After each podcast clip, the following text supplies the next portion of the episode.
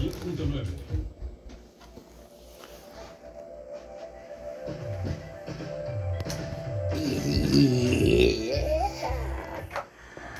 Buenos días, estamos de regreso en la Naranja Morning Show. Son las 6 de la mañana con 41 minutos. Oigan, y nos estamos integrando a terapia de urgencia con el doctor Sergio García. Listos para hablar de violencia en el noviazgo. Hola, mi querida Cris. Me da mucho gusto saludarlos a todos y a todas que me están escuchando en sus coches, en sus casas, en sus trabajos. Decirles que la violencia en el noviazgo es una realidad y necesitamos que ustedes abran bien sus ojos para que identifiquen si están cayendo en estas prácticas, porque no debe ser, no está bien, no se debe normalizar, no se deben tolerar, se debe hacer algo al respecto, porque si esta situación no se modifica, pues no es ese lugar, no es, no es ahí, no es ahí. Entonces, vamos a entrarle con este tema tan interesante. Fíjese bien, el, el maltrato suele comenzar con algunas conductas de abuso difíciles de identificar, porque están enmascaradas en apariencia y cariño. Hoy voy a decir muchas, ¿eh? Pero ahí se me van a ir ocurriendo algunas y, y, se las voy a ir diciendo para que la anoten. Por ejemplo, no te pongas esa falda. Esa blusa me choca. No te andes poniendo esa blusa. No me gusta que te alacies el pelo. ¿Cuántas veces te lo tengo que decir? Si esas palabras te resuenan, cuidado. Estás en violencia probablemente en el noviazgo o en el matrimonio, ¿eh? Son comportamientos restrictivos y controladores que van socavando la, la, capacidad de decisión y autonomía de las personas. Fíjate, con el paso del tiempo se produce dependencia y aislamiento, pero, o sea, no se perciben como agresivas o alarmantes, pero las velan de, de amor, de, de cariño y, y la persona lo cree. Bueno, hay fases. Te voy a decir cuatro fases de la violencia en el noviazgo. La primera, fase de acumulación de atención. En esta fase, el maltratador confunde a la víctima para desaprobar cualquiera de sus comportamientos. ¿Sí? Eh, a veces el maltratador poco a poco va integrando más tensión, se va poniendo más agresivo, va agregando algunos insultos o menosprecio. ¿sí? En esta situación, hay llanto a veces. Eh, ella, que es la mayoría de las veces es que el maltratador es el hombre, ella llora, pero, pero luego ella misma le pide perdón o le dice, discúlpame, ya no lo vuelvo a hacer. Y entonces entran en ese circuito de violencia. Entonces él le hace creer a ella que ella es responsable, incluso le dice, por tu culpa, yo no me quería poner así, pero tú me haces ponerme así, tú sacas lo peor de mí. Y ella, discúlpame gordo, ya no lo voy a volver a hacer. Entonces, cuidado, ya entraste en la primera fase, que es la acumulación de tensión. La siguiente, la explosión violenta. Después de los gritos y sombrerazos vienen físicos, maltratos físicos como jalones de cabello, aventarla, obligarla a que tenga relaciones sexuales. Fíjate, hay algo que es bien importante, amigos, amigas.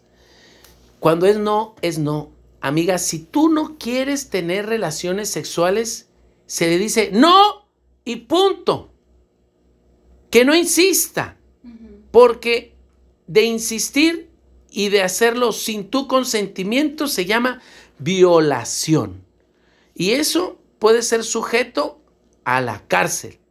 Entonces, cuidado, porque ya entraste en la parte de la violencia física y la violencia física, pues naturalmente, todos, todos los tipos de violencia requieren apoyo, ¿eh?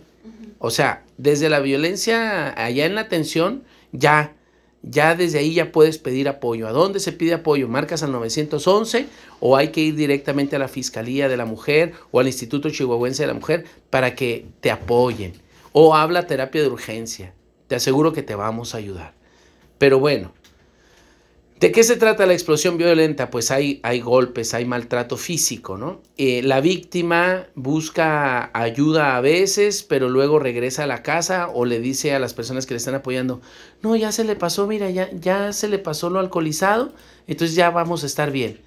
Pero nada, que cada vez que se alcoholiza vuelve, vuelve el mismo circuito. Bueno, la siguiente fase después de la explosión violenta es la fase de luna de miel o conciliación.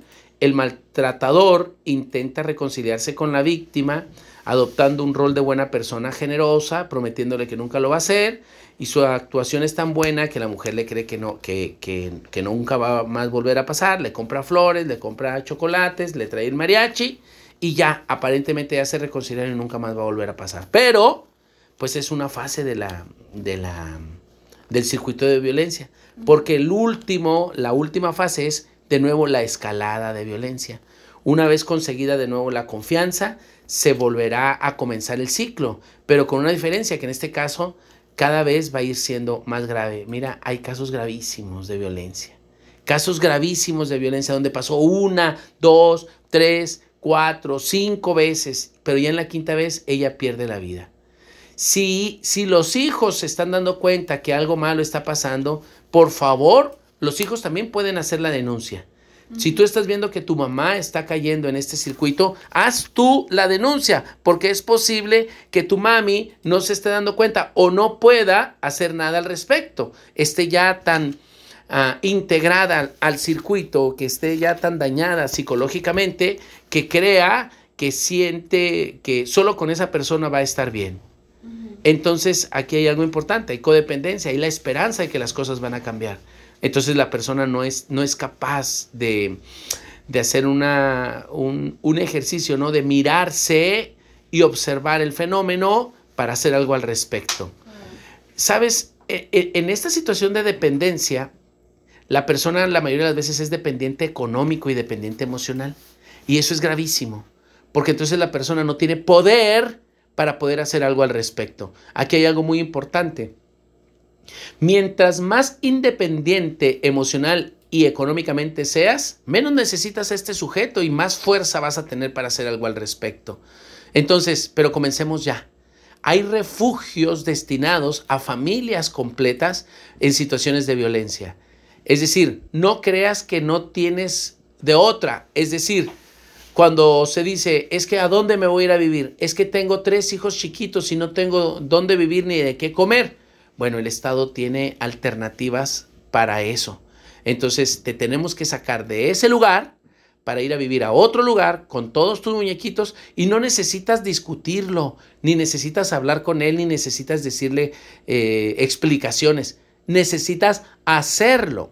Pero hay que hacerlo ya, porque si no, tu vida está en peligro. Ahora, me han tocado casos, por ejemplo, en el que él violenta sexualmente a una de las hijas.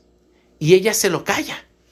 Ella se lo calla porque él la mantiene, porque él paga todo, ¿no? Lo de la casa. Y entonces en una forma de agradecimiento, pues le permite que él haga eso con la niña.